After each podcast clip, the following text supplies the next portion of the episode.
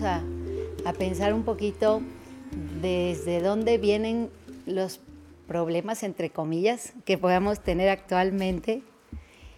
Pueden venir de no sabernos expresar de manera adecuada, puede venir, pueden venir de no sabernos comunicar de manera adecuada, de, de no saber plasmar nuestras ideas con claridad, con conciencia.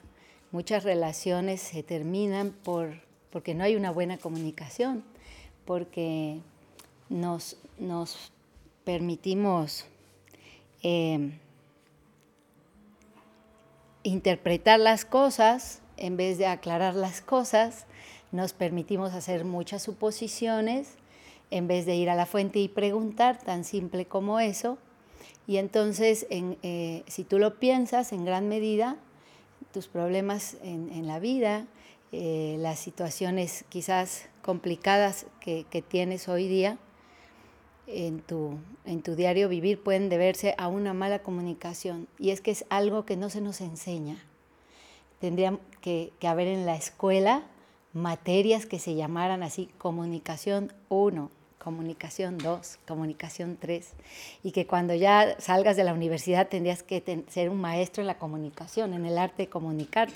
Pero esas cosas las dejan de lado, ¿verdad? Se nos enseñan otras cosas, o más bien se nos hacen memorizar muchas cosas que después vamos a olvidar, y, cosas importantes que se tendrían que dejar sembradas desde la primera infancia, pues quedan ahí muy en el aire. Y cuando, cuando no nos entrenamos en algo, cuando no practicamos algo, cuando no aprendemos la maestría de algo, lo que ocurre es que vamos a, repetir patrones, pues sí es lo único que tenemos, ¿no? La manera en que vimos que se comunicaban papá o mamá, nuestros maestros o nuestros abuelitos, pues vamos a hacerlo igual. Pero si tú te pones a pensar, eh, nuestra comunicación, o, más bien nuestra escucha, hablando de una parte de la comunicación, puede ser demasiado pobre. Es decir, ponte a pensar si realmente tú sabes escuchar a alguien que se trata de desvestirte de todo tu ego para escuchar al otro, recordando que no tienes que darle ningún consejo ni ningún punto de vista tuyo, mucho menos cambiar la conversación a que se empiece a tratar de ti, sino solo escuchar, solo eso, como vaciarte de todo para escuchar a la otra persona. Nuestro maestro nos enseñó que, y bueno, basado en estadísticas reales, que el 80% de nuestra comunicación está enfocada en obtener algo. O sea, me comunico contigo porque quiero que al final de esto yo pueda obtener esto de ti. O también nos comunicamos mucho para ser reconocidos. O sea, llevo la comunicación hacia que tú tengas una muy buena opinión de mí, ¿verdad? Pero pocas veces realmente nosotros nos sentamos enfrente del otro para sentirlo, para conocerlo, para interesarnos mucho en lo que nos está diciendo y, muchas veces sin darnos cuenta, pero cuando vemos ya estamos diciendo, ah, sí, porque a mí me pasó, y entonces ya te pasaste a hablar de ti, en vez de que realmente las preguntas hacia la otra persona sean para conocer más a esa persona, ¿verdad? Para sacarle más información, para que pueda compartir más contigo desde la empatía, desde la compasión, desde el conectar contigo para poder sentirte. Y, y desde ahí, pues poder realmente cumplir el cometido de escucharlo. Ya si te piden un consejo, entonces ya tienes que respirar lento y profundo y quizás no te animes a darlo porque la verdad es que dar un consejo es bastante riesgoso porque va desde tu propia programación y desde tu propio entendimiento de las cosas, que no es una realidad tampoco. Entonces lo ideal sería como llevar a la persona a través de ciertas preguntas a que conecte con su propia respuesta. Y de verdad, con unas cuantas preguntas puede solito decir, ah, sí, sí, esto es, pero salió de él mismo, no de lo que tú le dices. Entonces, pues la comunicación es todo un arte si lo sabemos hacer bien, pero es muy necesario hacerlo bien, es muy necesario aprender a hacerlo para evitar eh, más violencia en el mundo, porque ya de por sí hay bastante como para nosotros crearla por comunicarnos desde nuestro ego, desde nuestra programación, desde nuestro ego que reacciona, ¿verdad? Y eh, prestarnos más a, al, diálogo real, ¿verdad? Entonces, eh, pues la idea es que eh, pongamos, o sea, es importante hablar las cosas, porque también muchas veces nos quedamos callados por miedo a confrontar, por miedo a, a no ser aceptados por los demás. Y la idea desde la filosofía del yoga es que cualquier tema hay que confrontarlo, pero no, no tomando la palabra como discutirlo, sino como eh, ponerlo frontalmente, ponerlo sobre la mesa, hablarlo, pero para, para elevarlo, para liberarlo, para, para llevarlo a lo que sea el mayor bien para todos. Pero sí, sí es necesario hablar las cosas, porque cuando no lo hablamos, lo vamos guardando, de hecho, y llega un punto en el que ya no soportamos más y va a haber una explosión ahí que no es lo más adecuado. Entonces lo ideal es irse sanando, irlo sacando, pero desde la neutralidad, porque si tú lo sacas desde el enojo, entonces va a acabar mal. Entonces tienes tú que calmarte, tú que llevarte a tu centro, a tu neutralidad, y, y después ponerlo sobre la mesa para hablarlo con el otro y para llegar a ciertos acuerdos entre los dos. Entonces, eh, las recomendaciones básicas que hay para poder eh, entablar una conversación, quizás de un tema que es complicado, ¿verdad? Porque hay temas que son difíciles para nosotros, hay temas que vienen desde unas heridas no sanadas en nosotros mismos, entonces si no estamos muy atentos, eh, no pueden terminar bien. Entonces, lo, que tenemos que hacer cuando nosotros estamos conversando con alguien más, en primer lugar, son así como tips, ponlos en práctica en tu próxima conversación, a ver si te funcionan.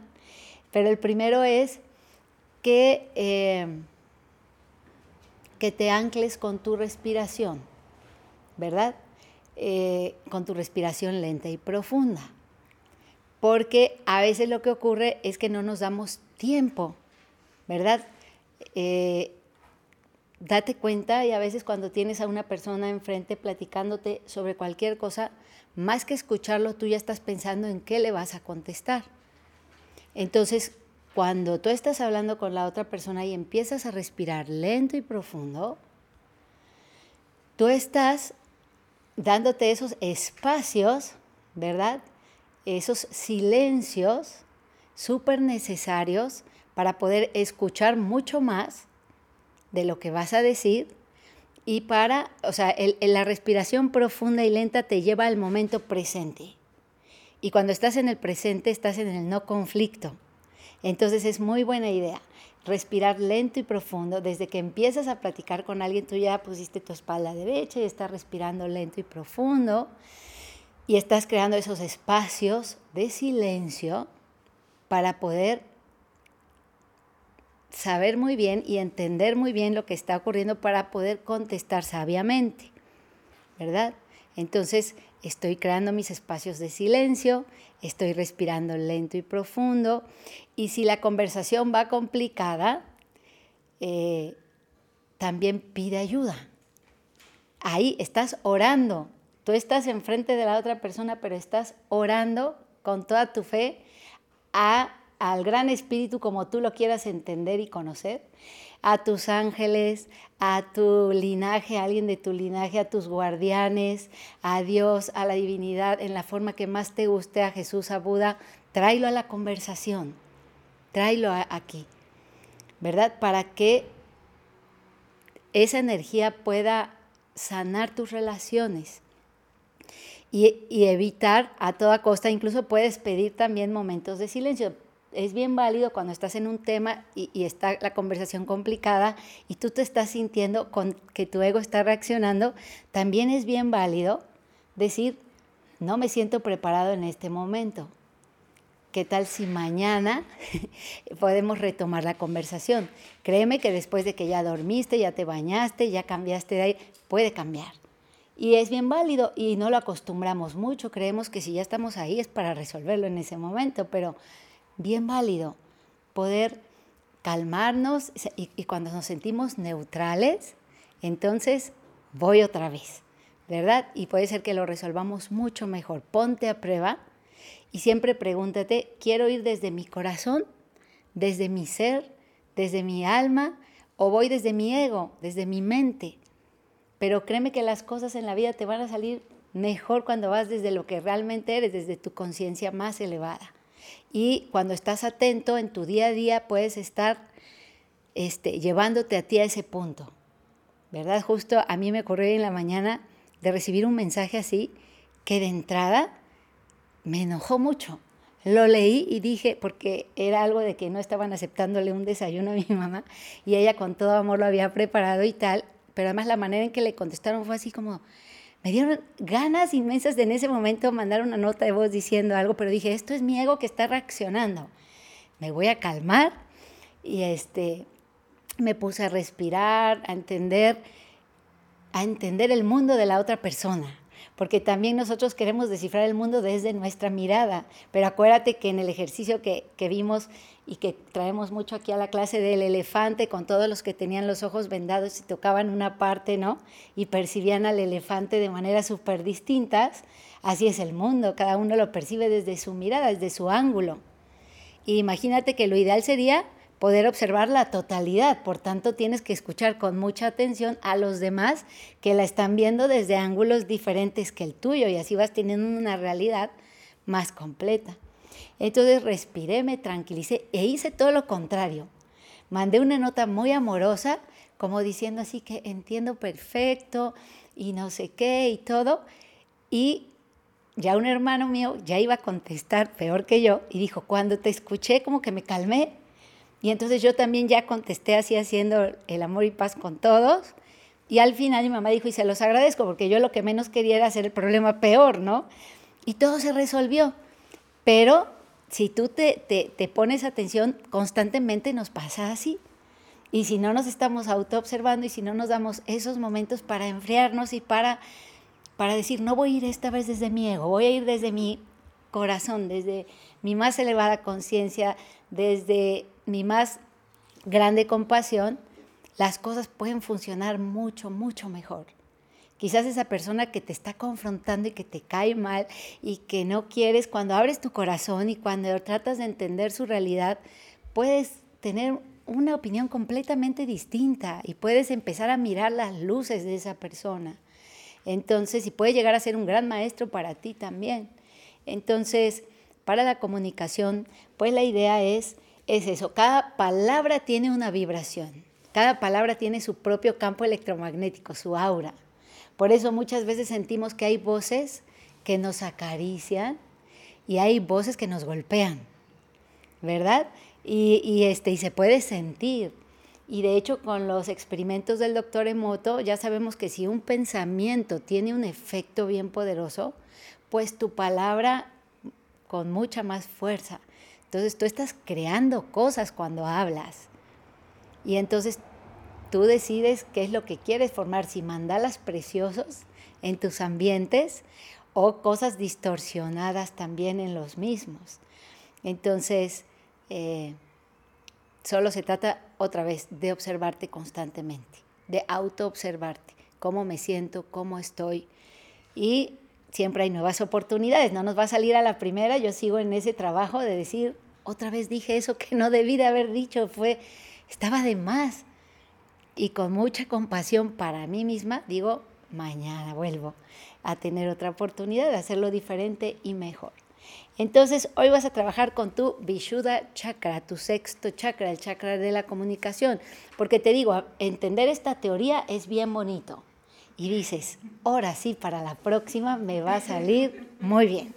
Pero cuando ya estás ahí, vuelve, ¿no? Y, cuando no lo hacemos desde crear estos espacios de silencio, desde conectar con tu respiración, desde orar, lo que sí puede ocurrir es que hieres a las personas.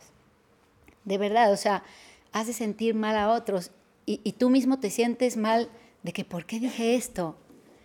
Y, te sientes mal porque eres una buena persona, porque no estaba en tu plan, no amaneciste diciendo, voy a a hacer sentir mal a esta persona, ¿no?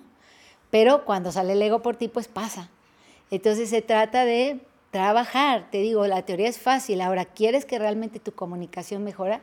Haz esta crilla por 40 días. Ponte a cantar muchos mantras del linaje que tú quieras y a lo mejor va a empezar a cambiar tu comunicación. Porque el amor, eh, em, cuando tú te no es el amor porque el amor siempre alcanza, pero el enamoramiento a veces no alcanza. Por eso las relaciones no duran. Pero una buena comunicación sí puede ser la base firme para que una relación funcione por mucho tiempo. Entonces, em, pues la idea es esta, eh, vas, vas a hacer hoy esta crilla que es muy, muy fabulosa para trabajar con este chakra, para que se abra tu garganta, para que fortalezcas esta área, pero además la recomendación es que tú cantes mantras, escuches también todos estos sonidos que son armoniosos, que son este, divinos, ¿verdad? Y que crean cosas muy bonitas en ti. Entonces también cuando tú usas tu voz para decir palabras de, de aliento, eh, que consuelan al otro, que, que cobijan al otro, que, lo hacen sentir seguro acompañado por ti, eso también limpia y purifica este chakra. Entonces, cada vez que tú puedas dar una palabra de aliento, de cariño sincero, de, de, de entusiasmar al otro, vas a estar purificando también este, este chakra tuyo.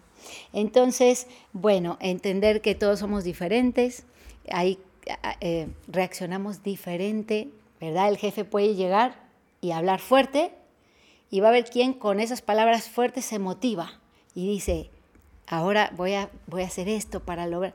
Hay quien se entristece, hay quien se enoja, hay quien queda completamente destruido después de que el jefe le dijo eso.